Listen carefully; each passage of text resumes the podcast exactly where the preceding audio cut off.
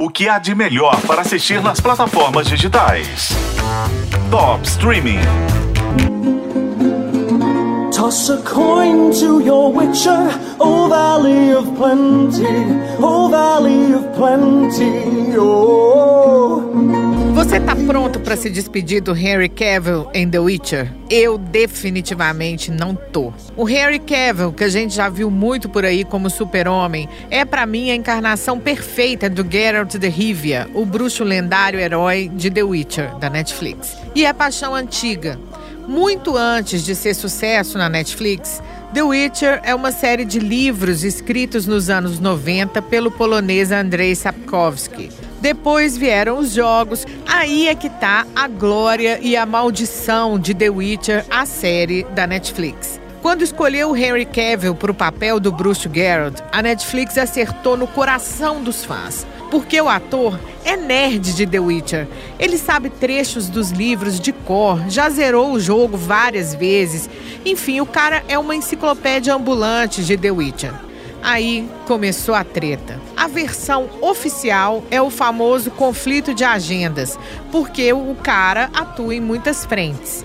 Mas dizem as más línguas que o Henry Cavill optou por sair da série porque os roteiristas estavam desviando muito da alma original de The Witcher. O fato é que a terceira temporada da saga estreia mundialmente nesta quinta, dia 29 de junho, e é a última do Henry Cavill como Geralt de Rivia.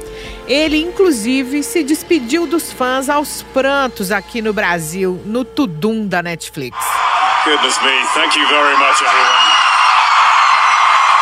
I, I really feel the love, and I love you guys too. It's so wonderful to be here. The Witcher é uma saga de amor, de busca pelo poder, da sabedoria da bruxaria, de monstros, corruptos disputando poder, mas acima de tudo é uma demonstração do poder do destino que une o Geralt e sua filha adotiva Cirila, predestinados desde antes do nascimento dela.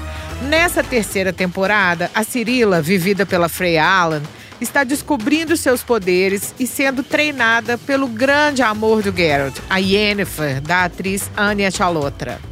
Todos os monarcas, magos e feras do continente competem para capturar a Síria, a criança prometida. E a Yennefer e o Geralt levam ela para uma fortaleza para tentar protegê-la. Só que em vez de proteção, eles encontram um campo de batalha de corrupção política, magia negra e traição. Eu ia até passar essa temporada matutando como eles vão fazer para mudar o ator e manter o personagem, mas vou deixar isso pro ano que vem. Agora eu vou me jogar na última temporada de The Witcher com Henry Cavill, que estreia na Netflix nesta quinta, dia 29 de junho. Eu sou a Isis Mota e esse é o Top Streaming, que você ouve nos tocadores de podcast e na FM O Tempo.